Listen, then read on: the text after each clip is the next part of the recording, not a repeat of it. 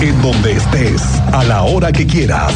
Esto es lo más importante en el podcast de Así sucede expreso del 101.1 FM Estéreo Cristal.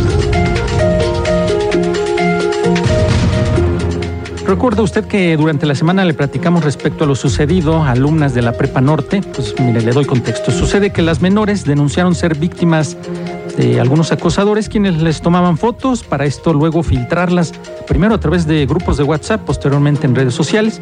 Este mismo tema, ayer diversos grupos de jóvenes se manifestaron al exterior de este comercio, dedicado ahí a las paletas, a las aguas frescas, ubicada frente a la Prepa Norte de la UAC, para exigir una investigación a fondo sobre el supuesto delito de violencia de género en contra de menores de edad.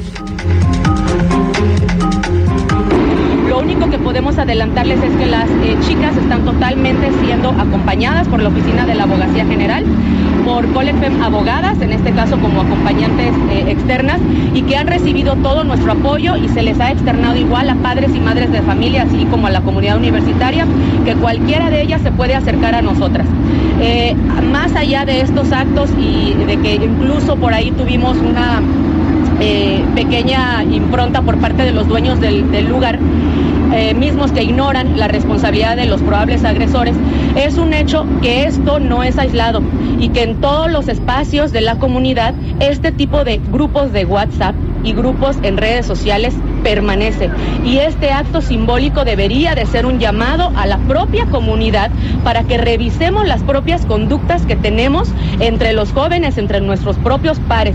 Entonces, hasta aquí sería toda la información, invitando a las mujeres que se sientan expuestas, que se hayan identificado en estas fotografías, que se acerquen a nosotras por medio de la página de Instagram o en sus enlaces de su preparatoria, su campi o en todo caso la universidad. ¿Cuál va a ser el acompañamiento que les van a Al respecto, el presidente municipal de la capital de Querétaro, Luis Bernardo Nava, aseguró que habrá cero tolerancia en la capital para quien violente a las mujeres y condenó los hechos ocurridos con estudiantes de bachillerato de la Prepa Norte de la Universidad Autónoma de Querétaro.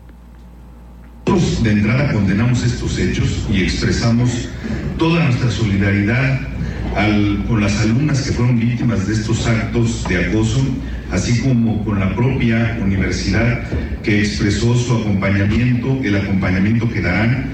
Y como municipio estamos atentos a brindar el apoyo que se requiere que sea necesario.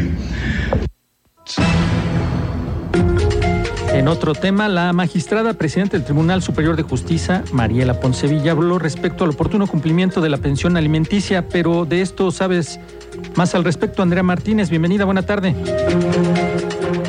¿Qué tal, Rodrigo? Muy buenas tardes y también a toda la audiencia. Pues así es, cada uno de los estados tendrá que adecuar la reforma hecha a la Ley General de los Derechos de las Niñas, Niños y Adolescentes, la cual, bueno, recordemos, tiene por fin fortalecer la ejecución y garantizar el oportuno cumplimiento de la pensión alimenticia de manera homologada en todo el país. Y bueno, al respecto, la magistrada presidenta del Tribunal Superior de Justicia, Mariela Ponce Villa, explicó que eso tendrá que ser una vez que se publique esta ley, la cual, bueno, pues ya está aprobada en el Congreso de la Unión. Indicó que los artículos transitorios de esta reforma establecen un tiempo para que cada una de las entidades federativas haga sus propias adecuaciones y por ende entre en vigor. Escuchemos esta explicación que nos da la magistrada presidenta del Tribunal Superior de Justicia.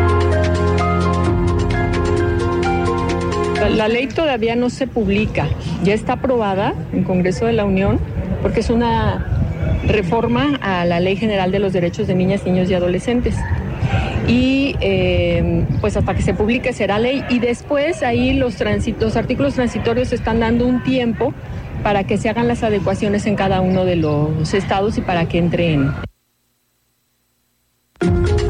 respecto al tenedero de deudores alimentarios que justamente se colocó en Plaza de Armas con la exhibición de más de 200 hombres que no dan la pensión alimenticia a sus hijos. Ponce expresó que desconoce en qué se basaron para realizar esta actividad y es que, bueno, añadió, aún faltan por emitirse los lineamientos para determinar quién se coloca en ese supuesto. Por ejemplo, pues definir el tiempo en el que se dejó de otorgar la pensión alimenticia para que se convierta en un deudor alimentario. Hay eh, que recordar eh, finalmente, bueno, que eh, esta reforma plantea justamente crear un registro nacional de obligaciones alimentarias con el objeto de concentrar la información de pues, todas estas personas deudoras alimentarias, además de que bueno también establece que las autoridades de los tres órdenes de gobierno pues pedirán la presentación del certificado de inscripción en este registro para realizar eh, recorremos, procedimientos y trámites como licencias eh, para conducir, pasaportes, incluso participar en procesos de selección, por eh, mencionar algunas de estas cuestiones. Esta fue la información, Rodrigo.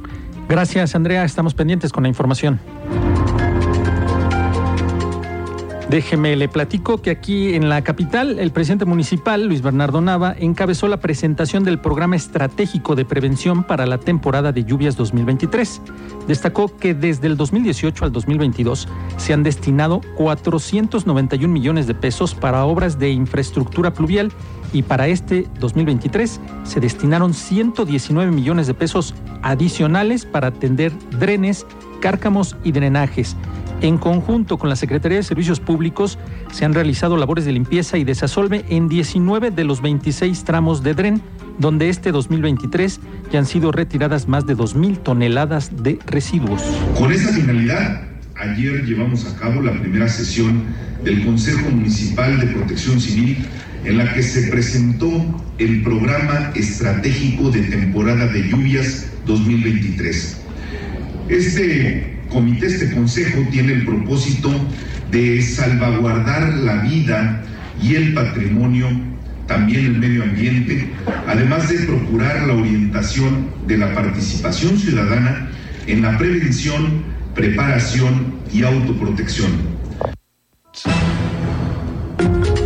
En contraste, ¿usted ha sentido el calor? Bueno, pues la sequía ha ocasionado que las presas y bordos de la capital, utilizados para el sector agrícola y ganadero en la capital del estado, se encuentren al 15%, siendo uno de los niveles más bajos, principalmente en la delegación Santa Rosa Jauregui, Carrillo Puerto, donde se concentra el 70% de la producción agrícola.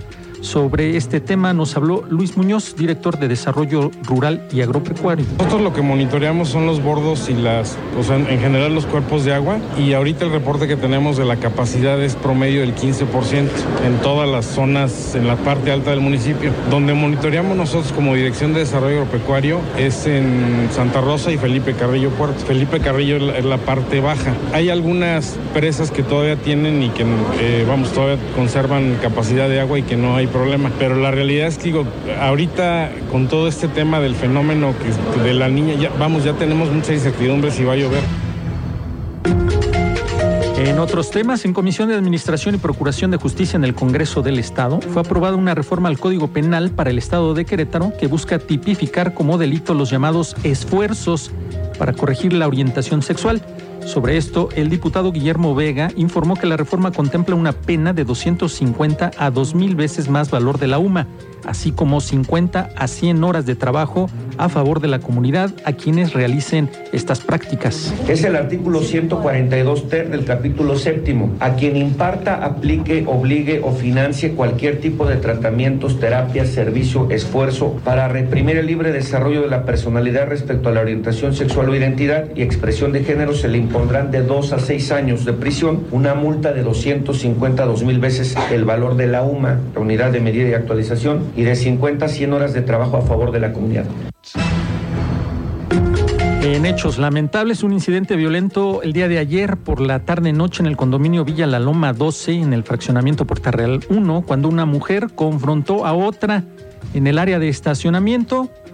De las palabras salió a relucir un arma de fuego, disparar en contra de la otra mujer, resultando lesionada, pero de esto le doy detalles más adelante. Y ante la situación de inseguridad que se vive en el municipio vecino de San Juan del Río, el exalcalde y ahora presidente de la Junta de Coordinación Política del Congreso de Querétaro, Guillermo Vega, admitió que hay una baja plantilla de policías municipales. Uno de los factores es que los sueldos de Guardia Nacional y Policía Estatal son más altos. No, en San Juan del Río no hay suficientes policías, hay que señalarlo ya desde que yo estaba de presidente se veía una eh, un número descendente en función de jubilaciones, pensiones o también de, cuando se creó la Guardia Nacional, hubo más de 10, 12 policías que se dieron de baja para irse a la Guardia Nacional, es decir, y también cuando se abren concursos para la Policía Estatal, varios se cambian porque salarialmente es mucho más fuerte, pues, que los municipios para el pago de, de salarios y de prestaciones. Y para combatir la delincuencia, se informa que hasta el momento la aplicación de seguridad contra la extorsión Cuelga App cuenta ya con 6.000 números registrados en la base de datos. Así lo informó el secretario de Seguridad Pública del municipio de Querétaro, Juan Luis Ferrusca Ortiz. Dijo que se identificó que desde estos se generan llamadas de fraudes, principalmente de jueves a domingo, por lo que se busca alertar a la ciudadanía. Agregó que las llamadas se realizan durante el día, que es cuando están abiertas las tiendas de conveniencia para que las víctimas puedan acudir y hacer el depósito que solicitan los defraudadores. En Juriquilla, donde estaremos empezando con una de las subcomandancias. El resto ya se tiene... Está proyectado y bueno, pues se desarrollará y se cumplirá en tiempo y forma antes de que concluya la administración de nuestro presidente Nava, como me lo ha instruido. Pero cuando... El coordinador general de la UCEBEC, Raúl Iturralde, informó que se ha dado apoyo psicológico al estudiante menor de edad de segundo año que fue víctima de presunto acoso sexual por parte de otro alumno de sexto grado en la escuela primaria Benito Juárez, ubicada en San José el Alto, al nororiente de la capital del estado. Dijo que se ha platicado también con la mamá del menor afectado. En el caso del menor agresor, reiteró que no se le puede negar el derecho a la educación, por lo que continúa en la escuela y también se le atiende psicológicamente. Bueno, lo que pasa es que ustedes saben que, que no se le puede negar el derecho a la educación a ningún menor. Este, no lo permite la ley. Entonces, con ellos, con él, lo, que estamos haciendo es trabajar con él. El Departamento de Valores de UCB, que es el que tiene eh, psicólogos, está atendiendo al niño también, porque pues eh, eh, la conducta refleja necesariamente algún problema, ¿no? Y lo están atendiendo, le están dando el apoyo y más adelante platicaremos también con la mamá, con el papá, para ver de qué manera podemos este, pues, solucionar esa situación. Este, hay alternativas, pero quitarle el derecho a la educación es imposible. Hace unos momentos se presentó el sexto informe de actividades y resultados del organismo especializado, me refiero a la Fiscalía Especializada en el Combate a la Corrupción del Estado, Benjamín Vargas Salazar. Pero Iván González, estuviste ahí, platícanos más detalles, por favor.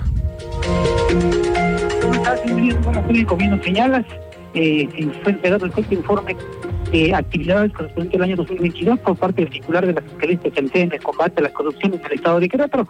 Tras hacer entrega de este informe, su titular, eh, en este caso Benjamín Vargas Salazar, señaló que está consolidada la función constitucional de investigar y perseguir los delitos en materia de combate a la corrupción, ejerciendo, dijo siempre, la autonomía en la gestión y investigación que la ley les otorga. En el año que se informa correspondiente periodo 2022, destaca, dijo, que se obtuvieron más del 100% de vinculación a procesos, eh, 80% más de carpetas fueron judicializadas, más del 100% eh, se cumplimentaron las órdenes de aprehensión y sentencias para ejercen, para quienes ejercían los cargos más altos. También señaló que hoy Querétaro dijo tiene un marco legal de vanguardia para investigar hechos de corrupción. Escuchemos. El Grupo de Policía Anticorrupción realizó 1.572 intervenciones, de las que destacan investigaciones, presentaciones ministeriales y judiciales, localizaciones, inspecciones, colaboraciones de otros estados del país, así como aprehensiones. Intervenciones en las cuales invierte un número considerable de recursos humanos y materiales para dar cumplimiento a los diversos mandatos de autoridad que, requieren un despliegue en todo el territorio del Estado y más allá de sus límites. Como escuchábamos, eh, también señaló que el esfuerzo y la suma de la profesionalización eh, de todos los que integran la Fiscalía Especializada en Combate a la Corrupción ha otorgado las herramientas para el combate de este delito. La unidad dijo de inteligencia económica logró también asegurar activos provenientes de ganancias ilícitas y así debilitar las estructuras financieras. También señaló que la Fiscalía de Combate a la Corrupción en estos seis años se va fortaleciendo y va haciendo más énfasis en el combate a la corrupción. También señaló que hay un marco legal hoy que permite y otorga todas las herramientas para que nadie quede exento fuera de la ley. Mire, esta es la información. Muchas gracias, Iván. Quedamos pendientes. En cuanto a esto, déjeme, déjeme le comento que las organizaciones civiles e internacionales como INCO, TOGIL y USAID posicionan a la Fiscalía Anticorrupción de Querétaro como una de las instancias de procuración de justicia en su tipo en tener mayor avance y consolidación en el combate a este fenómeno. El.